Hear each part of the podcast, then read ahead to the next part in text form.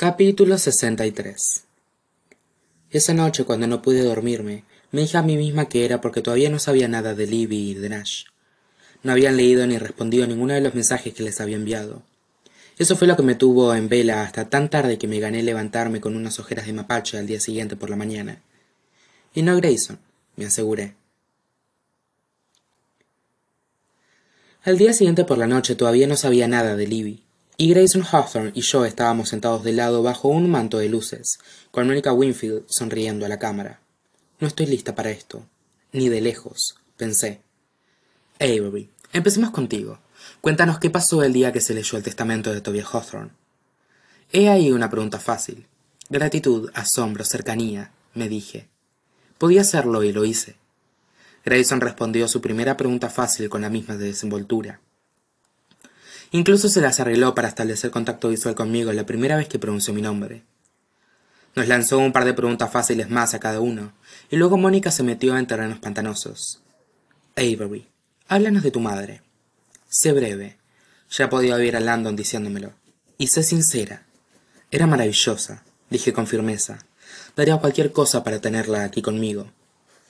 Mi respuesta fue breve y sincera, pero también me dejó expuesta a más preguntas. Seguro que has oído algunos rumores. Que mi madre tenía un nombre falso, que era una embaucadora. No podía perder los estribos. Dale la vuelta a la pregunta, me ordené. Se suponía que tenía que hacerlo, empezar a hablar de mi madre, pero acabar hablando de lo agradecida y anonadada y dichosamente normal que me sentía. A mi lado Grayson se inclinó hacia adelante. Cuando el mundo observa todos tus movimientos, cuando todo el mundo conoce tu nombre, cuando eres famoso solo por ser quien eres, empiezas a dejar de prestar atención a los rumores enseguida. Lo último que me llegó es que yo estaba saliendo con una princesa, y que mi hermano Jameson tenía unos cuantos tatuajes de los más cuestionables. A Mónica se le iluminaron los ojos. ¿Y los tiene? Grayson volvió a reclinarse en el asiento. Un Hawthorne sabe cuándo callar. Aquello se le daba bien, mucho mejor que a mí. En un momento había alejado a la entrevistadora del tema de mi madre. Tu familia se ha mostrado de lo más reservada con toda esta situación, le comentó a Grayson. Lo último que llegó a oídos del mundo fue a tu tía Sara insinuando que podría haber una solución legal a vuestro dilema. En su última compariencia pública, Sara prácticamente me acusó de maltrato a las personas mayores. Se pueden decir muchas cosas de mi abuelo, contestó Grayson sin dudar, pero Tobias Hawthorne no era conocido por dejar cabos sueltos. Lo dijo de tal manera que quedó más que claro que el tema estaba zanjado. ¿Pero cómo lo hace? quise saber. Avery. Mónica volvió a centrarse en mí. Hemos hablado un poco de tu madre. Hablemos de tu padre. Aquella era una de mis preguntas no. Me encogí de hombros. No hay mucho que contar. Era menor de edad, correcto. Y tu tutora legal es tu hermana Libby, ¿es así? Ya veía a dónde se dirigía todo aquello. Que la cadena no fuera a retransmitir la entrevista de Ricky Sky no significaba que Mónica no hubiera archivado mentalmente sus declaraciones para futuras referencias. Iba a preguntarme por la custodia. No si redirijo la conversación, me dije. Libby me acogió tras la muerte de mi madre. No tenía por qué hacerlo, solo tenía veintitrés años. Como nuestro padre nunca estuvo muy presente, no habíamos pasado mucho tiempo juntas. Apenas nos conocíamos, de hecho, pero ella me acogió. Es la persona más bondadosa que he conocido en toda mi vida. Aquella era una de las mayores verdades de mi existencia, y no tuve que hacer absolutamente nada para que resultara creíble. Supongo que es eso algo que Avery y yo tenemos en común. Añadió Grayson a mi lado. No dijo nada más, lo cual obligó a Mónica a seguir preguntando en esa línea. ¿Y qué es? Si vas a meterte con nuestros hermanos, le dijo con una sonrisa afilada y una mirada de advertencia, vas a tener que enfrentarte primero a nosotros. Ahí estaba el Grayson que conocí una semana atrás, resumando para y más que consciente de que podía ganar cualquier batalla. No lanzaba amenazas porque no le hacía falta. ¿Te sentiste protector para con tus hermanos cuando supiste que vuestro abuelo básicamente los había dejado fuera del testamento? le planteó Mónica. Tuve la sensación de que esa mujer quería que Grayson dijera que me culpaba de todo que quería cargarse del mensaje que él había estado intentando transmitir. Podría decirse así. Grayson le aguantó la mirada y luego la desvió deliberadamente hacia mí. Creo que ahora todos nos sentimos muy protectores con Avery. No es algo que mis hermanos y yo esperemos que nadie comprenda, pero la pura verdad es que no somos normales. Mi abuelo no nos crió para que fuéramos normales, y esto es lo que él quiso. Esto es su legado. Su mirada me abrazó. Ella lo es.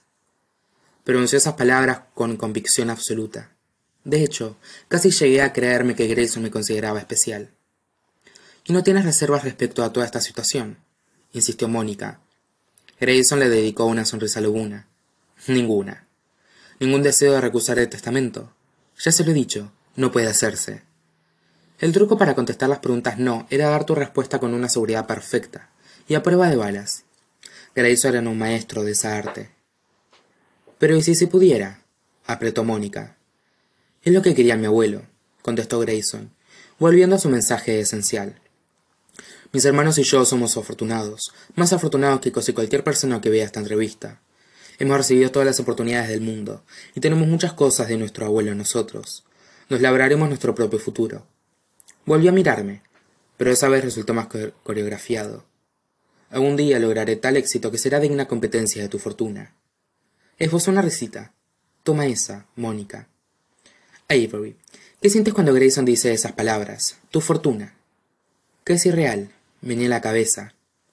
Antes de que se leyera el testamento, cuando sabía que me habían legado algo pero no sabía el qué, imaginé que Tobias Hawthorne me había dejado un par de miles de dólares. Incluso eso me habría cambiado la vida. ¿Y esto? Es irreal, repetí, proyectando cada gramo de la gratitud y el asombro y la fascinación que sentí en ese momento. ¿Alguna vez piensas que todo esto podría desaparecer? A mi lado, Grayson se agitó levemente y acercó su cuerpo al mío, pero ahora no necesitaba su protección. Estaba lanzada. Sí. ¿Y si te dijera, si os dijera a los dos, que podría haber otro heredero? Me quedé quieta, con la expresión congelada. Ni siquiera podía arriesgarme a mirar a Grayson. Pero me pregunté si había notado que algo iba mal hacía un momento, si por eso se había agitado. De pronto me percaté de todos los recursos que había utilizado la entrevistadora para redirigir la entrevista a ese momento. Le había preguntado a Grayson por la recusión del testamento, dos veces, y ahora me preguntaba a mí cómo me sentiría si lo perdiera todo. Avery, ¿sabes qué significa el término preterición en contexto de derecho de sucesiones? Mi cerebro no podía seguir el ritmo de todo aquello. Toby. No puedes saberlo de Toby. Sky no lo sabe. Ni Ricky, me dije. Yo... Típicamente se refiere a un heredero que todavía no había nacido en el momento de la defunción del testador. Pero si lo interpretamos a un sentido más amplio, nuestros expertos afirman que podría referirse a cualquier heredero que no estaba vivo en el momento de la defunción. Mónica lo sabía. Mira a Grayson. No pude evitarlo. Él fijó los ojos en los, en los de la entrevistadora al responder. No me cabe duda de que sus expertos le habrán informado de que en el estado de Texas un hijo preterido puede acceder solamente al equivalente de lo que han recibido los otros hijos del testador. Grayson tenía una mirada afilada, igual que su tersa sonrisa. Dado que mi abuelo legó bien poco a sus hijos, incluso aunque hubiera concebido otra criatura antes de morir, difícilmente cambiaría en absoluta la distribución de su patrimonio. En ese momento Grayson no parecía un chico de diecinueve años.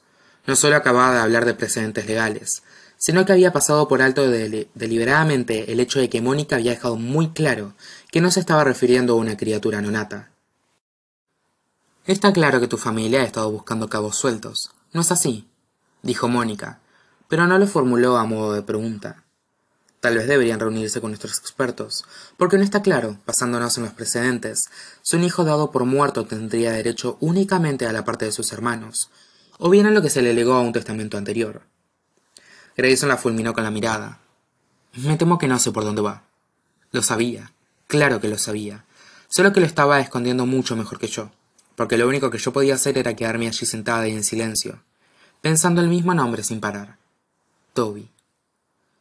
Tú tenías un tío. La entrevistadora seguía concentrada en Grayson. Murió, replicó él con aspereza, antes incluso de que yo naciera. En trágicas y sospechosas circunstancias. Mónica volvió la cabeza hacia mí a toda velocidad. Avery. Pulsó un botón de un mando a distancia que ni siquiera había visto que tuviera en las manos. Tres imágenes aparecieron en una enorme pantalla que había detrás de nosotros.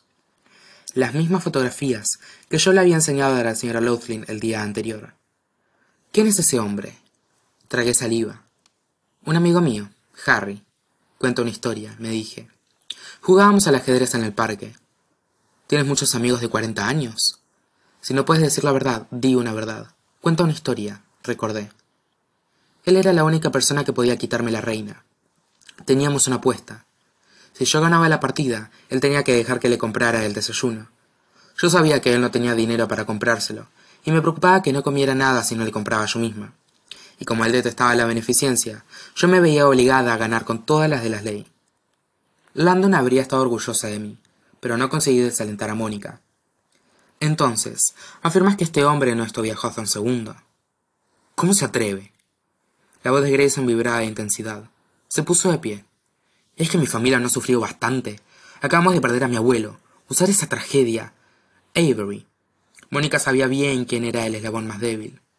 Eso no es el supuesto difunto hijo de Tobias Hawthorne, el verdadero heredero de la fortuna Hawthorne. Se ha acabado la entrevista.